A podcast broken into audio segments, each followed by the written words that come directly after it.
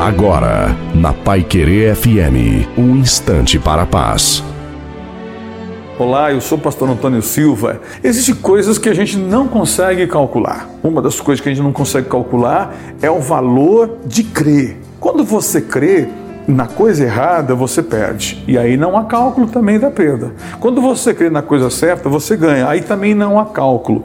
A fé é uma coisa só, tanto na coisa certa quanto na coisa errada. Não existe duas fés, para crer em Deus, para crer no mal. Não, é uma fé só. Deus quer que você coloque a sua fé nele, concentrando, colocando toda a sua ousadia, a sua juventude, a sua coragem, tudo que você tem de bom, coloque em Deus. E você vai ver que você não vai perder.